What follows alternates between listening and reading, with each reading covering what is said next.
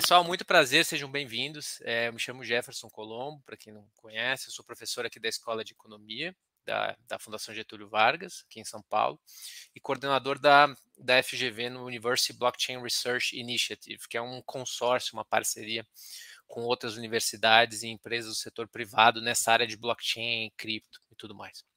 Então, assim, muito legal o line-up hoje do evento. Nós temos a Cristiane Tanese, que é head de inovação da Visa do Brasil, o Gustavo Cunha, que é fundador da FinTrender, o Paulo Davi, que é CEO e founder da Amfi. Eu vou daqui a pouquinho pedir para vocês se apresentarem rapidamente, só deixa eu ler o, o disclaimer aqui, tá certo? Para a gente começar. Que as manifestações expressas por integrantes dos quadros da Fundação Getúlio Vargas e por combinados e por convidados que participam dos eventos e transmissões online representam exclusivamente as opiniões dos seus autores e não necessariamente a posição institucional da FGV. Reiteramos também que todos aqui presentes concordam em participar desse evento de forma espontânea e, com isso, autorizam o uso de seu nome, voz e imagem, além de ceder os direitos autorais patrimoniais relativos à sua exposição para essa transmissão, que ficará disponível posteriormente nos canais oficiais da FGV. Para seguir com essa transmissão, pedimos que se manifestem verbalizando ou sinalizando a sua concordância. Então, joinha aí, ó, já vi que está todo mundo aí de acordo é, com esse disclaimer. Então, antes de eu passar algumas instruções, eu acho que é legal vocês se apresentarem, de repente por ordem alfabética, começa com a Cristiane, depois o Gustavo e o Paulo, para vocês falarem um pouquinho sobre os projetos e as atividades de vocês nessa área de, de blockchain e cripto. Legal. E mais uma vez, obrigado, né? Obrigado a todos por terem topado aqui fazer parte do webinar. Vai ser uma discussão muito legal, tenho certeza. Obrigada a você, professor Jefferson, aí, pelo convite, um prazer, né, os meus colegas aqui de, de bate-papo, Paulo e Davi, e boa noite a todos e todas. É, eu sou responsável pela área de inovação da Visa no Brasil. É, na área de inovação, a gente é, define aqui novas soluções, né, pra, pra tanto para parceiro quanto para a própria Visa do Brasil, olhando, entre outras coisas, o blockchain né, como possibilidades muitas vezes até me perguntam fazer uma breve apresentação, mas assim, é, é porque avisa, falando aí de, de, blockchain, justamente porque somos a rede das redes, né? E das, como rede das redes, queremos garantir a interoperabilidade entre todas as formas de pagamentos existentes. Então, por isso o interesse tão grande, e eu vou ter o prazer de contar aí o caso de uso que foi desenvolvido aí pela Visa e seus parceiros aí no Lift Challenge. Gustavo. Tá Manda bom. bala aí. Ah, é, eu sou Gustavo Cunha, eu tenho, eu divido minha vida em duas partes. Na né? primeira parte, quando eu era diretor de banco, né, eu trabalhava no mercado financeiro tradicional, quase 25 anos ali, entre tesouraria, eu saí do Rabobank lá em 2015, e a partir daí, a parte mais cripto, barra inovação, barra blockchain. Né? Então, de lá para cá, eu tenho feito vários chapéus, feito várias coisas, Uh, muita coisa na, na, gestão de comunidade e gestão de conteúdo, né? Tem a Fintrender, que é uma grande gestora de conteúdo nesse, uh, nisso daí. Para quem não segue, já vou fazer aqui o jabazinho. Siga lá, tem Fintrender no YouTube, fintrender.com, que a gente tem a newsletter, tem tudo. Uh, e é isso, acho que esse é o Gustavo, e feliz da vida de estar discutindo aqui com essas duas pessoas formidáveis aí, que é o Paulo, que eu já conheço melhor, e a Cristiane, que estou conhecendo hoje, mas já sei da história, e até vi a apresentação que ela fez no Lift lá, que foi bem uh, legal. E brigadão, Jefferson e a GV ESP aí pelo, pela, pelo convite para estar aqui. Boa. É, pessoal, boa noite. Jefferson, brigadíssimo pelo convite, é uma honra e super feliz de estar aqui com vocês. É, me apresentando, eu sou advogado de formação. Lá em 2014, eu fui um dos primeiros empreendedores de fintech é, aqui no Brasil. Eu montei a Biva, a Biva foi um, uma das primeiras fintechs, foi o primeiro peer-to-peer -peer lending do país, deu origem depois à sociedade entre pessoas, toda a regulação ali das fintechs. A gente vendeu a empresa em 2017 para PagSeguro, e aí, em 2018, junto com outro sócio, eu montei a Grafeno. Hoje, a Grafeno talvez seja uma das principais é, fintechs hoje do mercado financeiro. A gente está processando lá mais de 180 bilhões de reais, perto é, da Visa é muito pouquinho, né, é, Cristiane, mas é, para uma fintech já é bastante. É, são mais de 6 mil empresas operando com a gente lá. E aí, desde o ano passado, a gente tem montado a Anfai.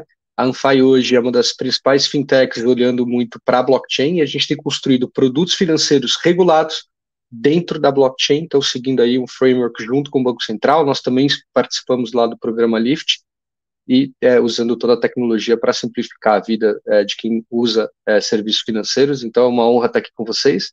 E falando de um dos assuntos que eu mais respiro hoje em dia, né, tokenização, olhando muito para essa nova fronteira do mercado financeiro que a gente vai explorar com certeza nos próximos anos aqui no Brasil. Então, muito obrigado e vai ser um super prazer bater esse papo com vocês. Legal. E, e, composição bacana, porque ficou assim, a Cristiane representando uma instituição financeira tradicional, grande, mas com um olhar para a inovação.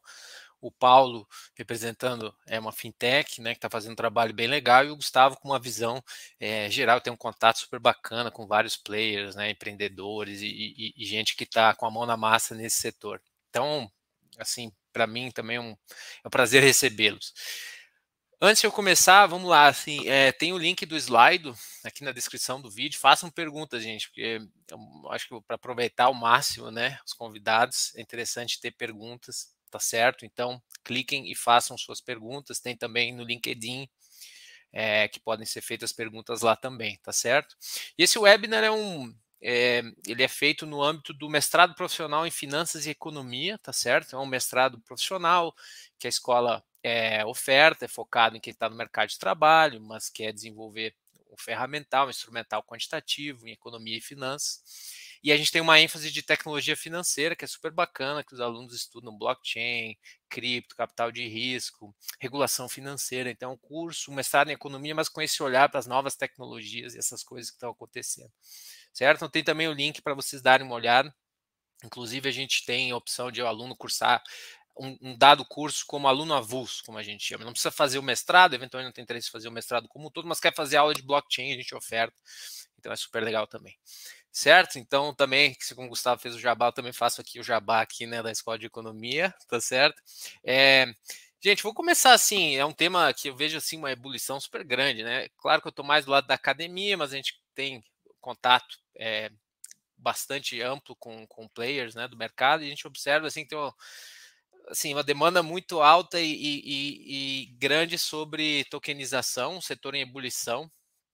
E aí, quando eu penso assim, né, e aí eu quero ouvir de vocês, mas Bom, tudo pode ser tokenizado, né? Qualquer coisa, qualquer ativo financeiro, não financeiro, né? Imóveis, é, arte, é, vinhos, é, whisky, enfim, tem um universo quase que infinito de possibilidades. Mas, mas o que, que faz sentido ser tokenizado, tá certo? Acho que você tem ganhos marginais maiores em alguns mercados do que em outros.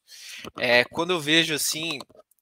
Uh, os players institucionais, e aí eu chamo atenção para uma, uma, um report bem recente do Boston Consulting Group, que projeta o mercado de tokenização de ativos, que em 2030 ele deve atingir algo em torno de 16 trilhões de dólares, que é 10% do PIB global, uma coisa assim imensa, tá certo? Isso envolve uma taxa de crescimento geométrica bastante alta. E eu até fui é, olhar assim, o tamanho do mercado de ETFs, né? É 7 trilhões hoje. Então a gente está falando algo de 16 trilhões. Se a gente somar ETF a, aos REITs, né, os Real Estate eh, Investment Trusts, soma mais 2,5 tri, dá 9,5 tri contra 16 trilhões. É um troço assim absurdo. E não é só um report específico, uma firma específica, o CEO da BlackRock também recentemente falou que a nova geração dos mercados é a tokenização, o presidente do Banco Central do Brasil também, né, já disse várias vezes que a gente está migrando para uma economia tokenizada, então assim, eh, tem um, algo aqui acontecendo né? E eu queria ouvir primeiro do Gustavo, que tem acho, essa visão mais panorâmica, né? Ver se, se é isso mesmo, tem excesso de otimismo ou não. Quer dizer, você colocar on-chain essas representações digitais aí de diversos ativos, isso faz sentido? Onde que faz mais ou menos sentido? Então, Gustavo, vou começar contigo, que é uma visão mais panorâmica, e depois eu vou para os casos de uso, que são bem legais aí do Paulo e da Cristiane. Tá bom, obrigado. É, eu acho assim, eu gosto muito dessas previsões de longo prazo, porque elas todas estão erradas, na minha opinião, mas elas indicam a direção. Né? Eu acho que isso é legal. Acho que se vai ser 16 tri, 10 tri, 50 tri, tem N milhões de fatores que vão, que vão dizer, mas ela, ela indica uma direção, né? o mercado está indo nessa direção. E eu gosto, eu gosto de ver a parte de tokenização, desculpa, por um ângulo que eu sempre comento de olhar a floresta para depois entrar na árvore né? Que é um pouco de, cara, o que, que é tokenização? Tokenização, na, na minha opinião, ela envolve uma nova infraestrutura de mercado financeiro, tá? Que é baseada em blockchain. Né? Então, acho que essa é um pouco da, do que a gente está olhando para cá. E essa tokenização, ela vai envolver essa nova infraestrutura que vai gerar ali os tokens lá dentro, que vão ser negociáveis, tokens fungíveis, tokens não fungíveis e tudo isso. Então, assim, não é simplesmente uma eu pegar um ativo e fazer uma representação diferente dele. Ele envolve uma nova infraestrutura. Né? Então, e aí o que você vê, você vê as infraestruturas de redes uh, não permissionadas, públicas, né? Ethereum, rede do Bitcoin, Solana, tem várias aí que estão nesse sentido, e o que você vê os governos hoje se apropriando dessa tecnologia para fazer as suas redes dentro dos países, né, ou interconectada entre os países utilizando uh, essa tecnologia. O Brasil é um dos que está ba bastante à frente nessa discussão aí uh, com, a com, a infraestrutura do real digital, né, que a gente fala que o real digital é uma stablecoin, é uma CBDC, na verdade, ele é uma infraestrutura de mercado. Né? O, vai ter o token lá do real digital, do real tokenizado, que vai estar tá andando dentro daquilo lá, mas é uma nova infraestrutura. As vantagens dessa nova infraestrutura mundial que está vindo, que é uma infraestrutura, a gente pode colocar sob esse guarda-chuva de blockchain, são inúmeras. Né? Então, assim, ela pode, ela é mais escalável, ela é mais auditável, ela é mais divisível, ela é mais acessível. Né? Você tem vários fatores que acabam fazendo isso e aí vem, a, nesse sentido, a parte de tokenização. A partir do princípio que eu estou nessa infraestrutura, eu preciso ter representação dos ativos aqui dentro. Né? E aí entra sobre essa ideia de tokenização. A tokenização, em tese, vai ser tudo que a gente vai ser colocado dentro dessa rede. Aí pode ser a moeda, né, que a gente coloca ali como stablecoin, como CBDC, ela pode ser uh, o seu imóvel, pode ser uh, o carro, pode ser um título público, pode ser uma debenture, um ETF, qualquer coisa cabe aqui dentro para ser negociado dentro dessa, dessa nova rede. E por isso essa, essa discussão muito grande em como fazer isso, o que vai vir primeiro, como fazer primeiro. Então, assim, na minha visão, é uma coisa que vem a infraestrutura, né? com a infraestrutura ela possibilita toda essa parte de tokenização de ativos uh, uh, fungíveis, né? Moeda, por exemplo, e ativos não fungíveis aí na categoria de NFTs, etc. Então, assim, essa é uma tendência que para mim está muito clara, está vindo e está se intensificando. Né? Então, assim, para quem já tá fez essa transição de mundo tradicional lá em 2015, 2016, um pouco mais para esse mundo cripto, né? A, passou por várias transições que, assim, se a gente pegar 2017, por exemplo, você falava de Bitcoin, etc., com bancos institucionais, etc., ninguém nem queria ouvir falar, era uma coisa meio aquela coisa separada, as pessoas nem te recebiam, porque era uma coisa meio ali obscura, ninguém sabia se o negócio era como é que ia fazer. Hoje, a gente tem todos os institucionais, você citou alguns, a gente está aqui com a, com a Visa, que também não vai me deixar mentir depois, né? Estão todos olhando a utilização dessa tecnologia para o futuro. Né? Então, assim, isso é claramente uh, uma tendência. Aí, a discussão que a gente tem um pouco é como é que a gente vai fazer essa infraestrutura, né? Ela vai ser a níveis locais, ela vai ser já uma infraestrutura interopera com interoperabilidade, né? Vai ser uma infraestrutura uh, global. E aí, como é que a gente vai tokenizar? O que, que vai ser tokenizado uh, primeiro, né? Então, eu costumo dizer sempre o, o caso clássico em relação à tokenização, que já tem uma vantagem fácil para mim, que é uma tokenização de uma stablecoin, né? uma tokenização da moeda associada à tokenização do bem, que o exemplo clássico é o carro. Né? Aquela história de você vender o carro no mercado secundário. O que, que você faz primeiro? Você transfere o carro ou você paga para ele? Né? Antigamente, quando você não tinha o Pix, você ia abraçado com o cara para o cartório e depois no banco, né? Porque você passa o carro e o cara não transfere ou vice-versa. Hoje com o Pix facilitou já bastante, né? Porque você está no cartório, transfere, você já está do lado do cara, ele já te passa o Pix, resolve, já facilitou muito. Mas ela ainda não é uma transação que a gente chama de transação automática né? Não é uma transação atômica, né? Que é o nome, o nome coisa o DVP, Deliver Versus Payment, né? Não é aquela transação que você entregou o certificado do seu carro, automaticamente o dinheiro vem para sua conta e só e somente só é, se acontecer uma acontece a outra, né? Então assim, isso em blockchain é praticamente nativo, é fácil de ser implementado. Então assim, esse é um exemplo assim relativamente fácil e rápido de ser, de ser feito, mas é muito mais do que isso, né? Mas eu acho que eu vou parar por aqui, aí dá para a gente continuar. Depois dá para continuar assim, ouvir um pouquinho da, das dores que isso resolve, né? Questão de programabilidade, o que, que isso vai propiciar de inovação, né? Essa grande infraestrutura do real digital, né? Dizer, o Pix dos serviços financeiros, assim que o Banco Central se refere, o que, que isso pode gerar, já é uma baita discussão. É, e legal, Gustavo, essa tua visão. É, e até você falou dessa integração, e acho que o Paulo tem é, projetos no valor econômico, né, recentemente, a tokenização de dívida de empresas brasileiras, foco em investidores estrangeiros, e parece que tokenização tem essa característica, assim, né? Claro que tem diferenças regulatórias entre países, tem algumas barreiras, né? Não é, é tão simples, mas você pode aqui do Brasil eventualmente ter exposição em portfólio um imóvel na Tailândia, por exemplo, né? Coisas que a tokenização, no caso, nesse exemplo de ativos, poderia proporcionar. E aí, Paulo, gostaria que você contasse assim um pouquinho, né, o exemplo, o que, que a Amfai está tá trabalhando, né, nessa área de tokenização, que tipo de dor, né, qual dor real está sendo é, é, resolvida ou mitigada, que acho que você tem casos de uso bem interessantes também. Legal. É, aqui, tá, Jefferson, eu vou pegar um ou outro gancho aqui, que o Gustavo levantou boas bolas para a gente poder continuar a conversa, mas numa visão bem é, simples, a Anfai tem construído produtos financeiros regulados na blockchain. Então, a gente começou usando um produto, é, construindo um produto que ele é um lending pool, então ele é um smart contract, né, um contrato inteligente, que orquestra é, diversas coisas no mundo real. Ele orquestra uma securitização, ele orquestra uma conta bancária, ele orquestra a troca de titularidade de ativos financeiros, e ele faz tudo isso de uma maneira mais rápida, mais eficiente e sem a necessidade ali de muitos intermediários. E aí eu pego um pouco do gancho do Gustavo quando ele fala um pouquinho assim, ah, o que, que vai ser tokenizado, né? É, principalmente no mercado de crédito, e principalmente no mercado de crédito aqui no Brasil, a gente tem um mercado com é, baixa informação e com é, bastante baixa enforça, enforçabilidade das operações. Então, por ser um país que era colônia, por ser durante muito tempo pobre, por ter bastante burocracia, por N motivos, né, por ter um código civil napoleônico, enfim, é, a gente tem hoje um sistema é, de crédito em que é muito difícil, principalmente, eu enforçar uma dívida. Então, se eu devo, eu tenho que ir na casa do devedor cobrar lá na, no, na casa dele. É, muitas vezes ele usa o poder judiciário para se proteger, né? Então, a gente teve no começo do ano um caso bem emblemático de crédito corporativo, em que o contrato funcionou perfeitamente bem, né? O instrumento financeiro, a debenture, funcionou super bem. Ele levanta a mão, eu entro em recuperação judicial, tenho sete anos para receber aquilo. Né? Então, isso encarece todo o sistema, isso gera é, insegurança jurídica, isso gera bastante camadas ali.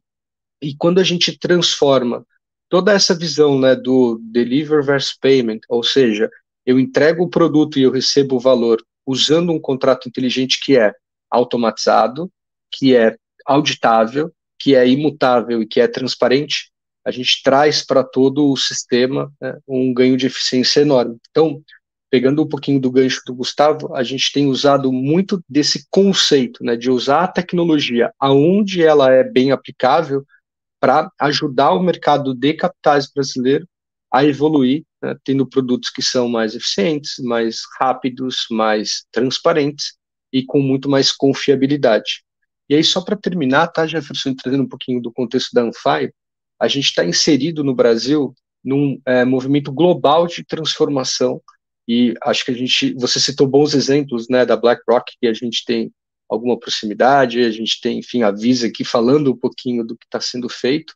E a ideia é que quando a gente pega o Brasil comparado com o mundo, por causa das fintechs, por causa do regulador que faz um impecável trabalho hoje de florescimento do sistema financeiro mais moderno, por, por causa de um mercado que é, adota a tecnologia, né? O Pix foi lançado há dois anos atrás, teve 12 trilhões transacionados em cima dessa nova tecnologia. Então, a gente hoje olha o Brasil não só como um grande mercado financeiro a ser explorado, mas também como a vanguarda e o laboratório do mundo. Então, a Anfai hoje tem desenvolvido muito dessa tecnologia em que o smart contract, né, a blockchain, conversa diretamente com o sistema financeiro tradicional e acho que a gente tem construído coisas bem importantes, né, bem relevantes e a gente vai falando aqui ao longo do dia, assim, mas tem muita coisa legal sendo feita. Muito legal, Paulo. É, enfim, depois a gente detalha mais, mas agora então passando para a Cristiane, que tem um, enfim, representa um consórcio, né, Cristiane Avisa, com outras entidades parceiras, que é muito interessante, focado no, no mercado que o Brasil é, é o maior produtor de soja e o agronegócio é uma força local, então eu queria que você explicasse, contasse para o nosso público um pouquinho desse caso de uso super bacana que vocês Legal. apresentaram no Lift Challenge.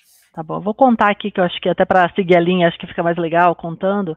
É, a gente falou bastante da tecnologia é, e a gente sempre faz uma provocação na área de, de, inovação, que a tecnologia ela escala na medida que ela resolve problemas reais, dores reais né, da, das pessoas, das empresas, assim que ela é adotada em todos os, ambientes, né? É, então a, a, gente entendeu, a, tudo começou uh, entendendo uh, qual seria o nosso caso de uso, né? Que dor a gente gostaria de resolver com essa tecnologia. Até fazendo um, um, um preâmbulo aqui antes, assim, é, vocês falaram também do regulador, um, e é importante, acho que também para a audiência entender que, assim, o Brasil, uh, o Banco Central trabalha em conjunto com a FENASBAC, né, num laboratório de inovação tecnológica dos serviços financeiros, né, que eles chamam de LIFT. Né, é, e dentro do, do, do, Lift Challenge, eles, eles lançam desafios específicos. No ano passado, eles lançaram desafio específico de casos de uso é, para o real digital. Né? Então, foi, foi, dentro desses casos de uso que um deles, a Visa, participou aí, em consórcio aí, com a Sinqia, a Microsoft e a AgroToken. Né? É, então, em conjunto com essas empresas, o nosso time global, e também outro, outro, aspecto importante, a, a, vanguarda que realmente o Banco Central do Brasil está. Né? Então, a Visa também percebe isso ao, ao longo do. Né? A gente tem participado de alguns desafios, mas, de fato, o Brasil está, é um dos mais avançados. Né? Então, a gente tem uma, um, um, foco total aí da Visa para o Brasil, para esse aspecto, e a, e a gente, como brasileiro, sente muito orgulho, né? que é, é um regulador que está aberto a discutir. Então, qual é a proposta desse laboratório? É justamente é, entender quais são os casos de uso, quais são as barreiras que vamos enfrentar não só de tecnologia, mas de segurança, privacidade, eventualmente regulação, participantes, é, acho que justamente para discutir. E essa discussão uh, que tem sido feita ao longo dos anos aí é, é bem interessante. O nosso caso de uso, então, a gente entendeu, primeiro voltando aí para o agronegócio, né, que o agronegócio é, é a nossa uh, representa assim 27% do PIB do país, então super relevante para o país. Uh, e existe uma, uma dor dos pequenos e médios agricultores de conseguirem crédito. Né? A gente sabe que o, que o país tem um crédito incentivado, mas somente 42% do, da necessidade de crédito é atendida uh, por esses benefícios pelo governo federal, né, que são dados pelo governo federal. É, basicamente, assim, o, o, a, a, dificuldade, a gente foi acessar algumas fontes de estudos e entender quais eram as dificuldades. Assim, a primeira é excesso de burocracia, que é muito difícil um pequeno uh, agricultor organizado conseguir romper essa, essas barreiras, né? Então, excesso de, de burocracia, essa oferta na liberação do crédito, né? É, e, e, afim, a falta de oferta é uma grande barreira para esse pequeno e médio agricultor conseguir ter acesso ao crédito uh, incentivado, que seria a primeira fonte de recurso uh, do país. Sabe que algum, na questão do governo tem algumas questões sendo levantadas, tá? Mas vamos imaginar que esse é o cenário, acho que até para um cenário de um caso de uso, é, foi o cenário que a gente se baseou e a gente pensou, e por que não desenvolver uma plataforma aí que, que propõe de fato é, é, essas finanças descentralizadas aí de forma regulada, né, agnóstica de blockchain, interoperável, que a gente pudesse oferecer aí para os pequenos e médios agricultores a expandir aí o seu negócio por acesso a essas ferramentas. Então, vou tentar contar um pouco o caso de uso. Se não ficar muito claro, vocês vão colocando aqui no chat, façam perguntas. Eu tenho um slide depois para apoiar, se for, se for, necessário, tá? Mas, assim, é, vamos imaginar que a gente tem o nosso agricultor aqui. Eu vou contar o caso inteiro para vocês, tá? Mas, assim, o nosso agricultor aí, do produtor de soja, é, eu tô vendo que o Gustavo tá adorando ali a história, já tá imaginando o nosso agricultor ali de soja no São Nicolau, no Rio Grande do Sul, mas é sempre ajuda a tangibilizar, né? Acho que é, é legal. É, é, é, necessário, é bom até para você, você, fixar, é a melhor coisa. O Jefferson, assim como eu damos aula, a gente sabe. Você coloca esse caso tangível, fica fácil de fixar, né? É, então, a gente sai desse mundo blockchain para a gente falar, de fato, pensa nesse agricultor do Rio Grande do Sul, tá lá querendo crédito, o que, que ele faz? Né, o primeiro passo, ele tem, uma, ele tem uma parceria lá com uma cooperativa, ele já tem esse acordo com essa cooperativa e negocia o contrato de, dele de venda futura, porque ele sabe que ele vai começar a plantar agora, vai colher em seis meses. Então, ele negocia esse contrato com preço fechado, em seis meses ele faria entrega. Só que para fazer a, a, a, plantação, né, a, né, para poder é, é, os insumos da fazenda, né, comprar esses insumos e tal da, da fazenda, ele precisa de dinheiro agora. Então ele precisa o quê? Antecipar esse dinheiro. Ao invés de ele antecipar de formas tradicionais, ele, ele, nesse modelo ele abre novas possibilidades. Então ele fica sabendo que existe essa plataforma de finanças descentralizadas e ele pensa, por que não vou participar disso, né? É, e, e, aí, através da, da, instituição financeira dele, que ele já tem relacionamento, ele pode se cadastrar para este marketplace. Né? Então, ao, se cadastrar, ele coloca alguns documentos que são comprovatórios que ele tem essa safra. Então, assim, tem documentos no Brasil para isso, que é a cédula do produtor rural. Né? Ele pode ter, por exemplo, é, ESG, se ele tem algum certificado da terra dele, enfim, mais sustentável, e tem também a, a própria tokenização dessa safra futura. Né? Ele vai inserir todos esses dados na plataforma e, e, a ideia é que essa plataforma, o fato de você estar justamente no blockchain, é você ter credibilidade, né? Todos esses documentos são, a gente tem o Know Your Customer, tem, o, né, acho que todas as checagens, da, é, da, tanto das pessoas que estão pa participando da plataforma, mas também desses documentos que entram ali e a partir dali ele, ele faz um leilão do que seria a antecipação do contrato dele. É, Para isso, é, é sempre é, é, colocado de forma automatizada. Estou tentando simplificar aqui, tá? Mas é, utilizando os contratos inteligentes, né, você pode definir qual, qual é a regra para participar desse leilão. Então, eu quero, vou vender a saca, o valor mínimo a, mínimo a tanto.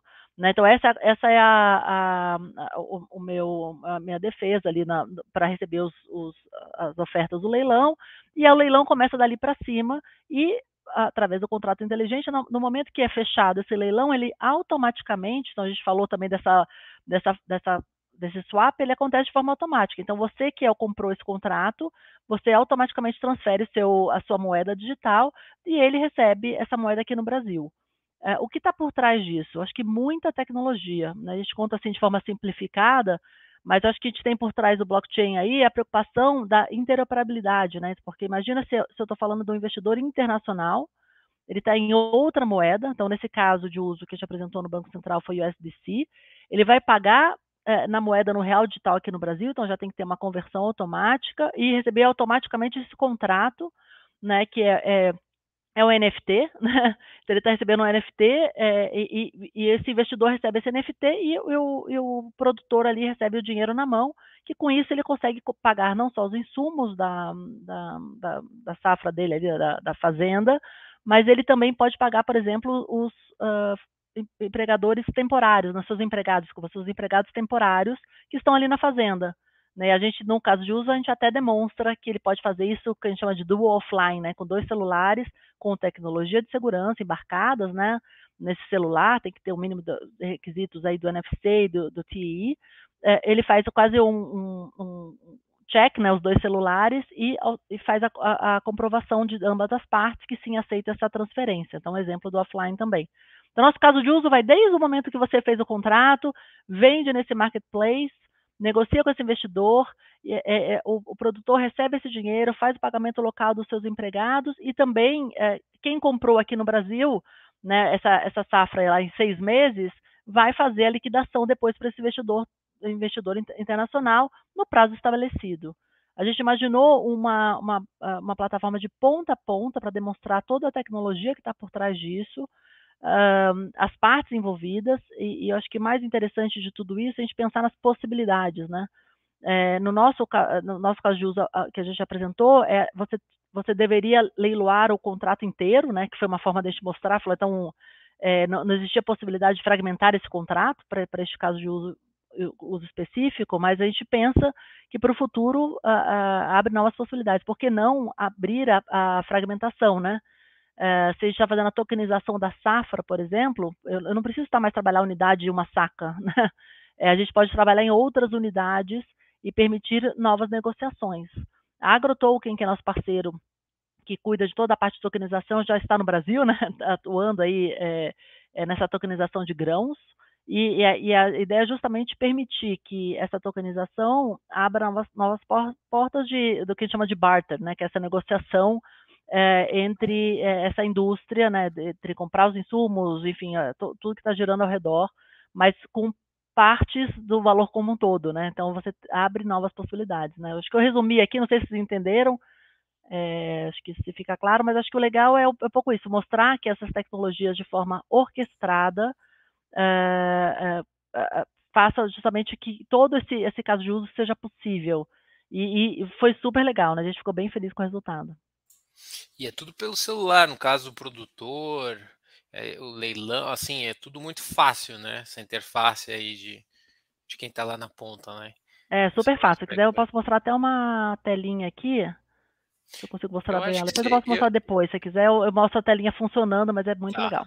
Eu acho que seria legal para ficar até mais concreto, assim, mas pode ser.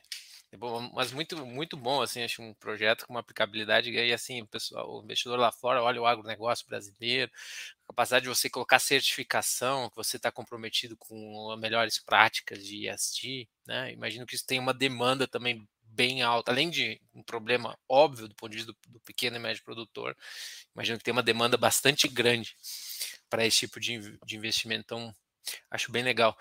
Eu vou, depois a gente volta para isso, eu vou avançar aqui nas perguntas, porque a audiência aqui já está deixando algumas perguntas. O Jorge Fauzi, ele escreve o seguinte, é, dá para imaginar que a, inteligência artificial cognitiva se ajusta perfeitamente à tokenização, proporcionando inúmeras oportunidades de trabalho e empreendedorismo, e até tirando essa parte de inteligência artificial, seria legal se alguém tiver algum, algum insight sobre, mas pouquinho também do que o Gustavo falou, essa questão de proporcionar oportunidades, né? essa nova infraestrutura que pode gerar um monte de coisa. Algumas a gente pode antecipar, outras a gente nem imagina, mas que surgirão lá na frente.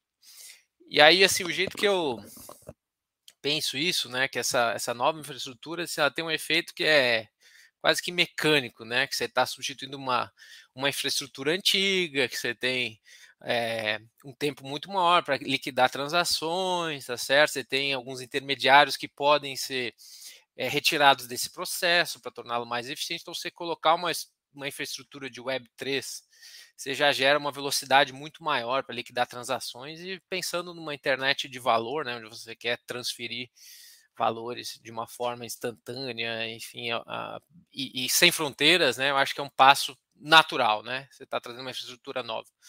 Mas na margem extensiva você tem um monte de modelos de negócio que se tornarão possíveis se somente se você migrar para essa nova infraestrutura, né? Então eu tenho esses dois lados assim. E colocando isso, não sei, obviamente, se vocês concordam, mas é, essas novas oportunidades, né, que o, que o Jorge aqui ele coloca, né, é, o que, vocês acham? O que, dá para a gente é, discutir sobre isso? O que vocês veem aí nesse não, futuro não, já está acontecendo, né? só, só colocar uma palhinha aqui, eu já, já jogo pro coisa. Ele, trou ele trouxe a palavrinha que eu escuto mais do que a tokenização hoje em dia, que é a inteligência artificial. Né? Então, assim, desde, desde que o chat GPT colocou, virou a buzzword de tudo agora. Né? Toda a discussão que a gente acaba vendo. Tem um livro chamado Vida 3.0 que eu indico a todo mundo que quer entender sobre isso. É um, vídeo, um livro de 2017 que conta toda a história de como é que é o desenvolvimento da, da inteligência artificial, com discussões sobre o que é aprendizado e tudo. Acho que é um, é fica uma dica aqui uh, muito interessante, chama é Max Tegmark, uh, quem é o autor do livro, para entender quais são essas discussões de éticas, etc., que já está vindo. Isso aqui não é uma coisa nova, ele agora chegou a gente, né? Inteligência artificial, mas é um negócio que já está sendo desenvolvido aí há anos. Tá? Então, assim, mas o que, que, que, eu vejo aqui em relação a essas tecnologias, que é uma coisa também que a gente, de, certa forma, precisa também uh, tomar um pouco de cuidado, e eu tomo muito cuidado até quando estou falando, porque a gente envereda muito pela ideia de falar da tecnologia, né? Blockchain, tokenização, NFT, né? no final das contas, isso vai ser uma base para alguma solução que a gente vai estar tá fazendo. Então, assim, o que, que o público em geral vai ver é a solução. Ele vai entrar lá no chat GPT de blockchain daqui a um tempo, vai lá fazer alguma coisa e vai resolver um problema para ele. Né? Então, assim, a, o que a Cristiane colocou é uma coisa bem interessante, porque ela resolve um problema na parte de agronegócio, de o cara ter o financiamento mais fácil. A parte de barter, eu trabalhei um bom tempo no Rabobank, né, que é um dos principais bancos aí no Brasil em termos de, de, de agronegócio.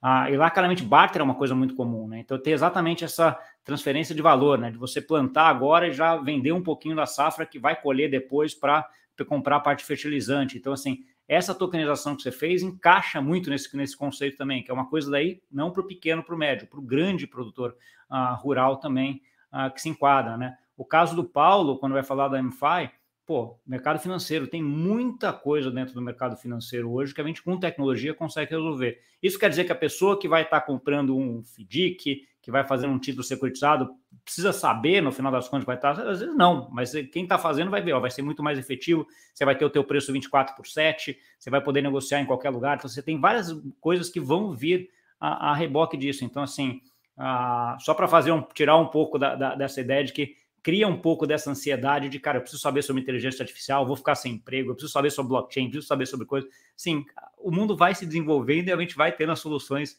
uh, em relação a isso.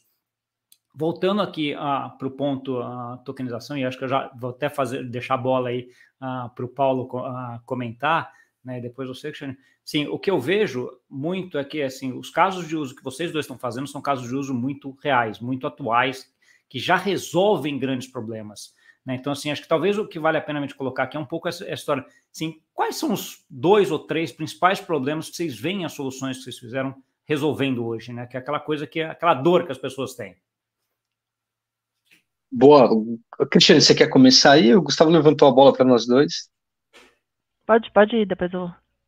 Boa. É, Gustavo, eu diria que assim, é, respondendo a tua pergunta dos problemas, eu diria que hoje a Anfai ela tem resolvido principalmente é, a visão ali de reduzir o número de intermediários. Então, quem já consumiu qualquer tipo de produto financeiro provavelmente teve uma experiência em que, poxa, mas o gerente me pediu algo que não pediu antes, e aí essa ausência de padronização, né?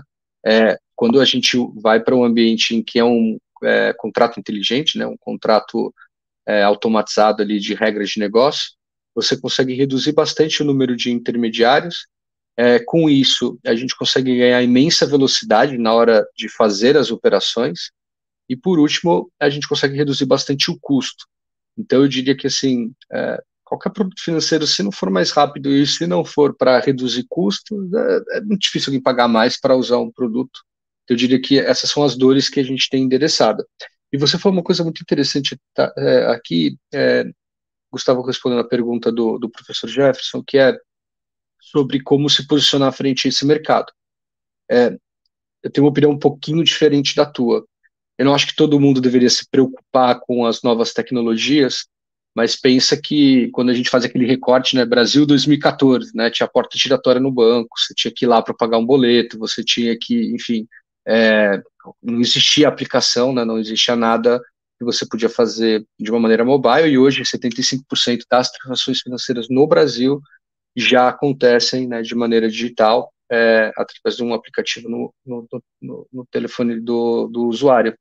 Então, eu diria que quando a gente olha para o Brasil e você vê o Banco Laranja é, falando de tokenização, o Banco Vermelho falando de tokenização, o Banco Roxo falando de tokenização, é um sinal e é um pouco daquela tua leitura, né? Eu não sei se vai para essa direção, mas assim, poxa, parece que vai. Então eu diria que como a gente teve nos últimos sete anos no Brasil a transformação digital, me parece que a transformação agora para a próxima fronteira, né, da tokenização, da inteligência artificial, é algo que a gente deveria, né, quem está inserido nesse mercado, é, olhar e pensar em como se posicionar. E uma coisa interessante dos casos de uso com inteligência artificial, por exemplo, a gente constrói em cima de uma blockchain que chama Avalanche. A Avalanche é a terceira ou quarta maior blockchain em tamanho de ativos hoje é, no, no, mundo. A principal hoje, olhando para é, institucionais, é um, uma tecnologia que a gente é bastante próximo do time que desenvolveu. E eles acabaram de lançar a blockchain junto, né, dentro da blockchain tem o, o Chat GPT, em que você consegue criar smart contracts, né, criar os contratos inteligentes usando inteligência artificial. Então, eu posso fazer, por exemplo, uma, uma aplicação falando, olha, eu e o professor Jefferson vamos jogar xadrez, é, cada um deposita 10 é, reais, quem ganhar recebe os 20. Tá? Então, não preciso fazer nenhum acordo pós-jogo, né, a gente combina na entrada. Na hora de desenvolver essa aplicação, eu só preciso falar, eu quero que as regras do jogo de xadrez sejam as de acordo com a convenção atual, enfim, as regras padrões de xadrez, e aí tudo que é regra pra, padrão de xadrez já é puxado pela inteligência artificial. Qual é o grande ponto? Se essas regras estão certas ou não, só os usuários e os desenvolvedores que vão poder validar, né? O chat GPT às vezes erra e às vezes erra feias, né? Então, eu diria que muito mais aplicações vão ser construídas indiscutivelmente nos próximos 10 anos, né? Hoje a gente tem mais de 1.200 fintechs no Brasil. Eu pre, prevejo aqui, a gente está falando de mais de 10 mil novas empresas nos próximos 10 anos. Se elas vão construir bons produtos, se elas vão perdurar, se elas vão ser é, eficientes, eu não sei. mas eu diria que com a nova tecnologia, a gente deve enxergar aqui cada vez mais evolução e cada vez mais coisas sendo construídas, porque é muito mais fácil hoje desenvolver uma aplicação usando a blockchain, é uma open API, é muito mais fácil da gente compor novos produtos financeiros, é muito mais fácil ter olhar o smart contract do colega e trazer aquela tecnologia é, para dentro de casa, né? Então, acho que tem uma série de transformações que vão acontecer e como a gente vai se posicionar frente a esse mundo mais dinâmico é algo bem interessante, né? E é bem, enfim, dá para pensar bastante nisso. Tá muito legal a discussão, Cristiane, de repente, porque tem uma pergunta aqui que foi feita do pelo Jorge, que acho que se encaixa um pouquinho nisso que o Paulo estava falando, né? Quer dizer, você tem 1.200 fintechs é, no Brasil, ao mesmo tempo você tem grandes bancos, grandes instituições financeiras que também estão olhando para esse mercado. E aí a pergunta é, né? Quem é que vai aproveitar em ritmo mais acentuado? Não sei se são as fintechs ou os bancos, é a pergunta aqui do Jorge. Eu não sei se alguém você quer dar. É, não, eu, eu, posso comentar. Eu, eu, acho que quem mais aproveita somos nós, os consumidores, né? Acho que é, o que o, o, Banco Central tem feito é justamente uma infraestrutura aí básica para permitir que esse ecossistema traga novos, né, novos entrantes e com isso novas possibilidades, novas aplicações. Uh, a gente também vê uh, o destaque para os bancos que a gente chama de bancos incumbentes, né, os tradicionais bancos do Brasil, se diferenciando. Então, a gente compara com outros mercados internacionais, a gente pode até chegar aqui, vou, vou, vou é, é me arriscar a chamar que eles também tão, são fintechs, né, comparados aí com, com, grandes bancos que estão fora do Brasil aí que estão parados no tempo. A gente não vê, vê o mercado brasileiro muito é, é, preocupado de fato atender as dores e trazer novas novas possibilidades. Acho que isso que a gente ganha. Então acho que quem ganha é o consumidor. Uh, e a gente vê isso até voltando um pouco para a pergunta do Gustavo. É, quando a gente fala do nosso caso de uso, a gente também percebe que é, essa infraestrutura do real digital vai permitir também um ecossistema favorável aí a desenvolvedores, né, que e atrair inovação para o Brasil, né, é, de forma que a gente possa utilizar a, a, nossa infraestrutura básica que no nosso caso de uso a gente também usou EVM, né, a nossa no Hyperledger Ledger também, mas que a gente possa utilizar todos os desenvolvedores aí é, desenvolvendo novas novas aplicações em cima dessa infraestrutura que é definida. Né? Então, por isso, eu acho super interessante, acho que a gente é, alavanca aí o sistema de, de resolvendo problemas, né? A gente traz novas soluções para resolver problemas e dores dos consumidores, trazendo novas possibilidades. É, isso, Cristian, se eu puder te complementar, isso é uma coisa que a gente tem vivido muito na prática, tá, professor Jefferson? Lá na Anfai, a gente recebeu alguns, algumas rodadas de investimento.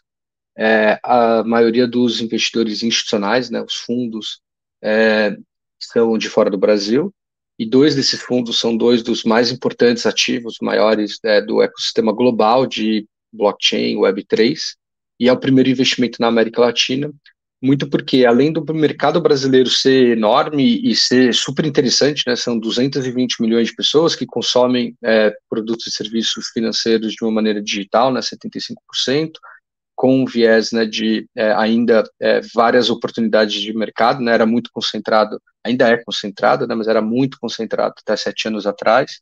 Então, é um mercado interessante, mas mais do que ser um mercado interessante, o Brasil hoje está aberto à inovação, por conta do regulador, por conta de N coisas, né, então, quando você faz um contexto global, os Estados Unidos ele é muito fechado para a inovação no mercado financeiro, existem teorias, existem motivos por, pelos quais isso acontece, a gente tem uma China fechada para inovação muito centralizada no Estado e você tem emergentes, né, que estão em situação diferentes do Brasil.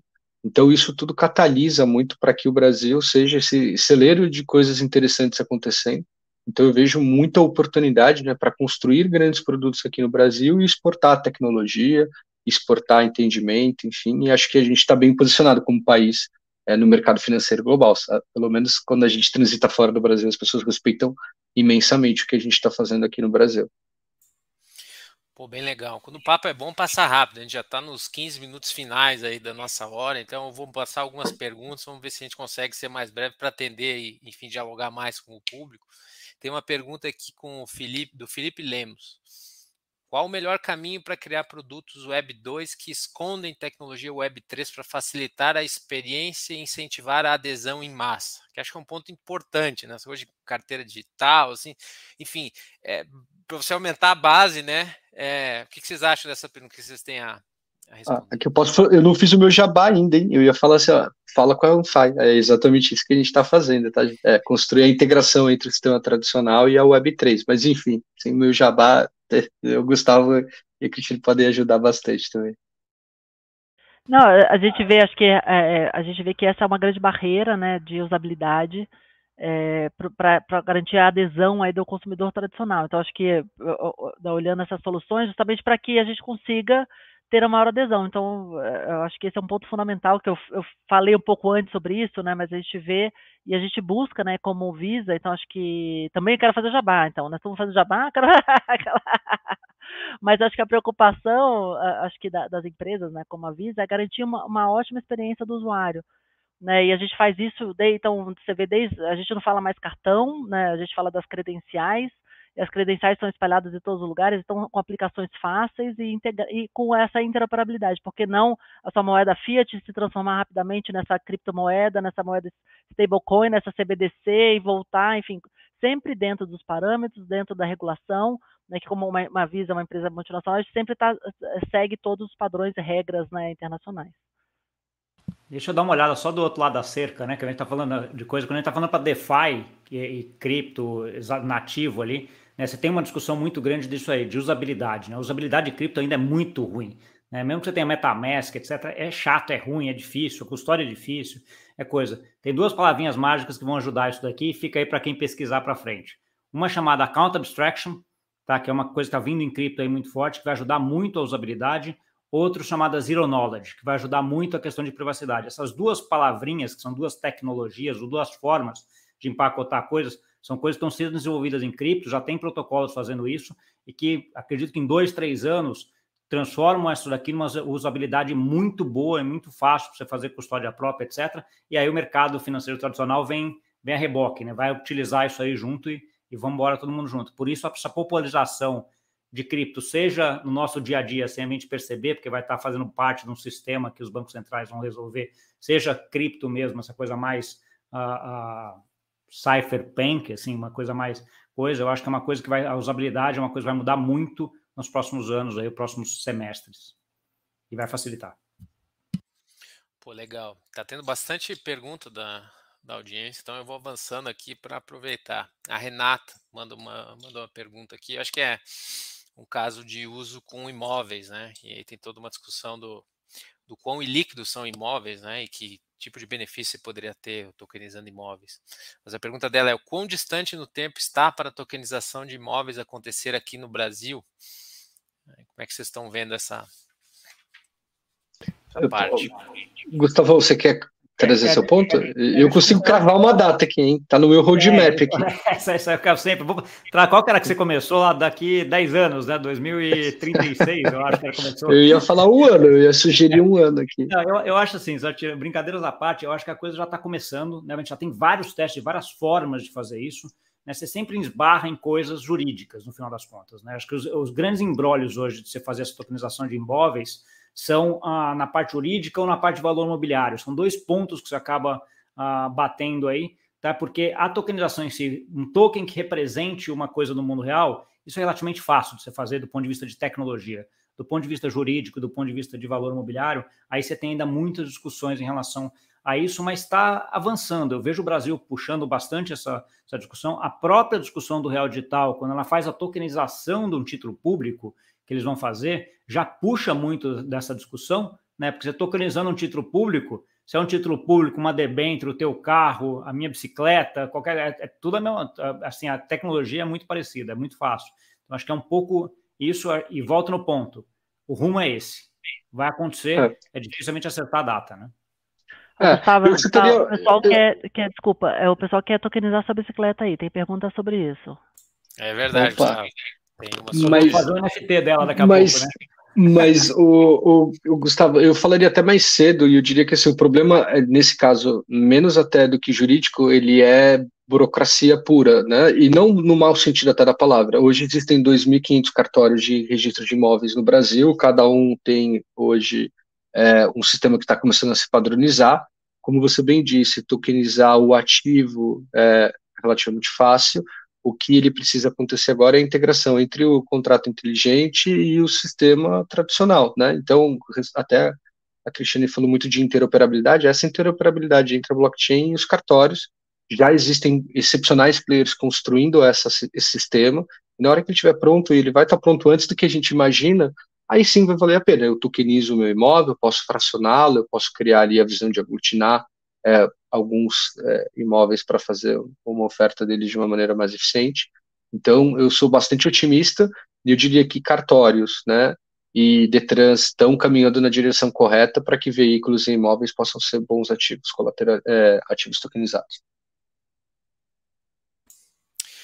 Pô, legal. Não vai dar tempo de responder todas mas tem uma que já foi parcialmente interessada, que é a preocupação, como será o convívio dos contratos inteligentes com a justiça brasileira e como resolver as questões relacionadas a contrato inteligente que são irreversíveis. Acho que isso é uma discussão bem específica, se alguém quer entrar, porque vocês já tocaram num ponto que eu acho que é fundamental, que é a economia política da coisa. A tecnologia existe, já pode ser implementada, porém tem uma série de barreiras aí é, que não são triviais para resolver. E acho que aqui é um ponto que toca nisso também. Alguém quer. É, eu, eu, acho que tem uma frase que eu costumo usar muito, que é assim: tudo que nós fazemos hoje a gente consegue fazer melhor com o uso de novas tecnologias. Qualquer coisa. Entendeu? Assim, é, já tem tecnologias que fazem melhor até esse vídeo, esse webinar, qualquer coisa já, já existe isso. Né? Só que você tem um custo de mudança, a transição, que envolve vários fatores. Né? Quando a gente está falando de mudanças como essa, envolve fatores jurídicos, sociais, né? Tem populações que aderem à parte digital mais rápido, outras mais devagar. A brasileira é uma que adora muito, que é muito rápido em adoção de novas tecnologias, é uma cultura que, a, que faz isso, mas tem outras que não. Né? Então, assim, só para responder rapidinho esse, esse ponto.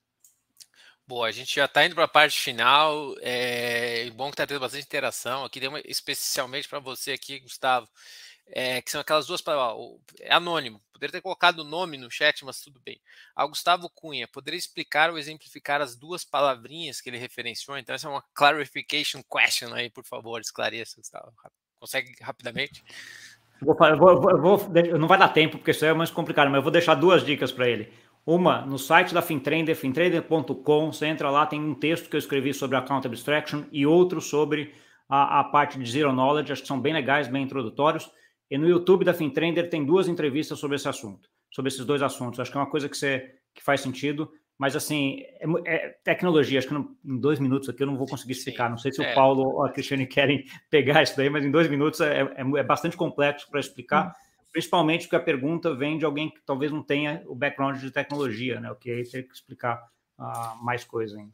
É, não, eu mas queria só complementar. É, não, eu, eu, não vou explicar também, mas acho que só para complementar, a Visa uh, também tem uma área de pesquisa global, né, que está muito, muito à frente de todas as pesquisas blockchain, dos, dos contratos e tal, e também uh, tem um white paper aí da Visa sobre Zero, Zero Knowledge, eu posso depois mandar o link para vocês, é outra fonte de leitura interessante também. Certo, é realmente, não dá para endereçar todos os temas, senão não, não dá tempo, são só 60 minutos, tem tanta coisa para discutir. É uma que acho que dá para finalizar com essa pergunta, que acho que é um link que já foi feito em algum grau, mas é a pergunta da Renata. E depois eu passo para as considerações finais. De repente, um recadinho aí, quem quiser deixar uma mensagem, né? O que, que fica para quem está nos assistindo. E aí a gente finaliza. A Renata perguntou como a tokenização de ativos se relaciona com o projeto do Real Digital do Banco Central do Brasil. Já foi falado um pouquinho, mas alguém quer resumir? Para Renata? É, o, o, próprio real digital ele, ele vai se transformar num token. né? Acho que esse é o primeiro recado. Acho que o Gustavo falou bastante no começo. Então, assim, é, os tokens podem ser tokens fungíveis ou não fungíveis. É, podem ser as moedas, podem ser ativos, como a gente falou aqui, da, dos imóveis, dos carros, dos investimentos, dos grãos. É, tudo isso para a tecnologia blockchain são tokens. Né? É, e, e, por isso a, a, importância da gente garantir que esses contratos inteligentes eles vão garantir a programabilidade do que fazer, Né? Então, é, imagina que é uma moeda é, é, programável, né? porque com esse contrato você vai falar, só, só paga o Paulo ou o Gustavo se acontecer tal coisa. Se acontecer, automaticamente isso vai, vai também acontecer da, do ponto de vista dessa troca, tá? Então, de, de forma atômica, né? É, eu acho que eu tentei, enfim, acho que é isso. Isso, e de repente só adicionando que é. no, no piloto, né, tem a, o DVP do título público federal, mas você pode generalizar isso para qualquer outro ativo. Então, cria um universo de possibilidades a partir dessa infraestrutura, né, como foi discutido. E acho que o Banco Central tem muito conteúdo legal também. É, o próprio Gustavo tem, enfim, é, sobre esse tema, né? Caso a Renata queira dar uma olhada com mais atenção. Mas acho que ficou claro o link que existe né, entre o nosso, a nossa temática de tokenização e o que está acontecendo no projeto do Real Digital, que aliás vocês já falaram, mas é muito legal ver que o regulador ele está agregando né, as, entidades privadas, né, fintech, grandes bancos, que, é, que são exatamente quem uh, os players que vão construir né, nessa, nessa camada, nessa, nessa nova infraestrutura. Bom, gente, assim, é super legal. É, passa rápido mesmo, quando o papo é legal, eu assim, aprendi bastante, acho que o público também. Mas eu vou passar agora, então, é, recados finais. Assim, se vocês puderem deixar uma mensagem, algo aqui que é central nessa discussão, o que, que vocês acham?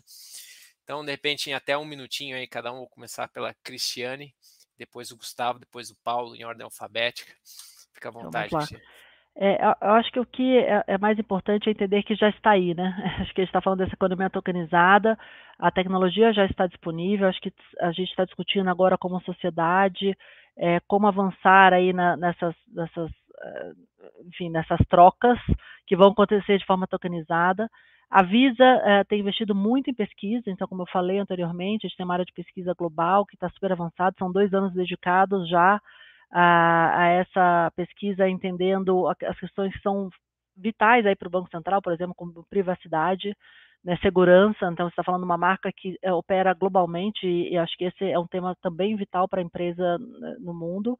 E por isso a preocupação aí da gente estar tá, tá trabalhando justamente porque é uma, das, uma, uma, nova forma de pagamento, né, de troca. E, e, a gente gostaria de fazer parte disso. E estamos fazendo parte com uma forma aí de é, de, de, de, trazer essa pesquisa, protocolos, né, e novos, novos casos de uso para a sociedade como um todo. Então, agradeço, me coloco à disposição, uh, vou deixar aqui meu contato depois para o Jefferson, aqui, professor Jefferson, estamos à disposição para qualquer esclarecimento. Muito obrigada. A gente que agradece, foi, foi enfim, excelente. Gustavo. Manda bala aí. É, eu queria, antes de tudo, agradecer novamente aí, Jefferson, pelo convite, a você, é, personificado aqui pela GV também, pela, desse convite. Eu queria deixar uma mensagem para todo mundo que é, cara, vamos atrás de informação, vamos atrás de educação. Né? Acho que esse curso que vocês estão fazendo aqui na, na ESP FGV é, é interessante para quem quer fazer e quer entrar um pouco nesse mercado. É importantíssimo né, a gente começar a entender isso, seja do ponto de vista dos negócios que a gente tem, seja do ponto de vista pessoal isso vai mudar muito a forma como a gente interage. Tem uma discussão, só pra, pegando por esse lado, a Suécia é um dos primeiros países que digitalizou a moeda no mundo. Então, assim, ele acaba, tem muitos uh, lugares na Suécia que você não aceita uh, dinheiro mais, dinheiro papel, né? Tudo digital. Eles tinham uma preocupação muito grande com o que eles chamam dos excluídos digitais, que eram as pessoas mais velhas, que não tinham uh, essa digitalização muito coisa. Então, assim, tem uns programas interessantes em relação a isso é uma coisa que a gente tem que colocar, porque o mundo está cada vez mais nessa direção. Então, assim, cara, vamos se atualizar, vamos atrás, para a gente não ser uh, um desses caras que vai não estar tá entendendo, né? Então, assim, volta no ponto. Curso que nem você tem aqui, a Fintrenda também tem muita, muita coisa, e vamos junto. E não é coisa de quem está, só para finalizar, aquela brincadeira de quem está na piscina gelada chamando os outros para virem. Não, muito pelo contrário. Já fui do mercado financeiro tradicional há muito tempo, estou aqui é muito legal o que você está vendo e como é que a gente está atualizando e como é que a tecnologia está entrando uh, no mundo. Então, assim, quanto mais rápido a gente saber disso, melhor. Boa. É, eu queria agradecer também, tá, pessoal, e principalmente professor Jefferson, toda a, a, a GV, é um prazer enorme estar aqui com vocês e foi um papo divertidíssimo e super profundo, super rico.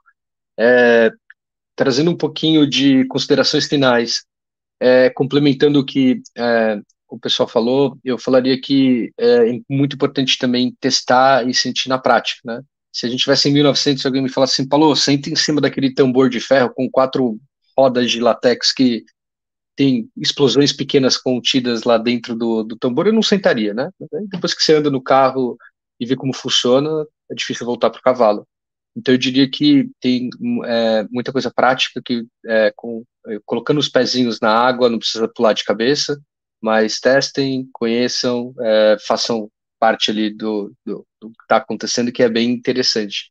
E quem quiser entrar em contato, é, eu tenho meu LinkedIn, é Paulo Davi, é super facinho de encontrar por lá. E quem quiser também tem a comunidade da Anfai, a gente está construindo bastante discussões, bastante aprofundamento. E aí depois eu mando é, o link do, do WhatsApp para que vocês possam participar quem quiser. Então, brigadíssimo e foi uma honra aqui estar com vocês, pessoal. Boa noite. Legal, Paulo. Assim, Cristiane, Gustavo, Paulo, foi, acho que foi muito rico. Assim, acho que a gente aproveita que na academia a gente fica um pouco distante do que está acontecendo, mas é, esse tipo de evento aproxima e, e, e, é muito legal estar conectado. Assim, acho que se retroalimenta, uma coisa retroalimenta a outra.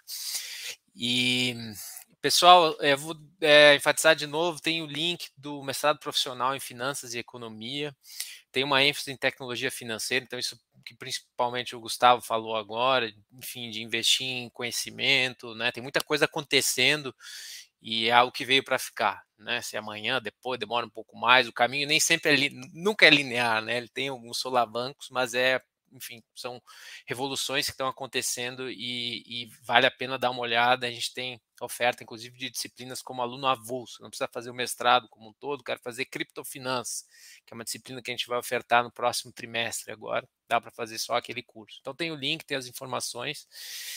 E pessoal, agradeço. Fica também já o convite para uma próxima ocasião para discutir esse, outros temas que estão acontecendo, que tem muita coisa que a gente não conseguiu endereçar hoje, mas é natural, né? Acho que o importante é ter feito esse overview e acho que foi útil. Então agradeço de verdade todos vocês pelo tempo, tá? Por estarem aqui conosco. E muito obrigado. Até uma próxima, gente. Tchau, tchau.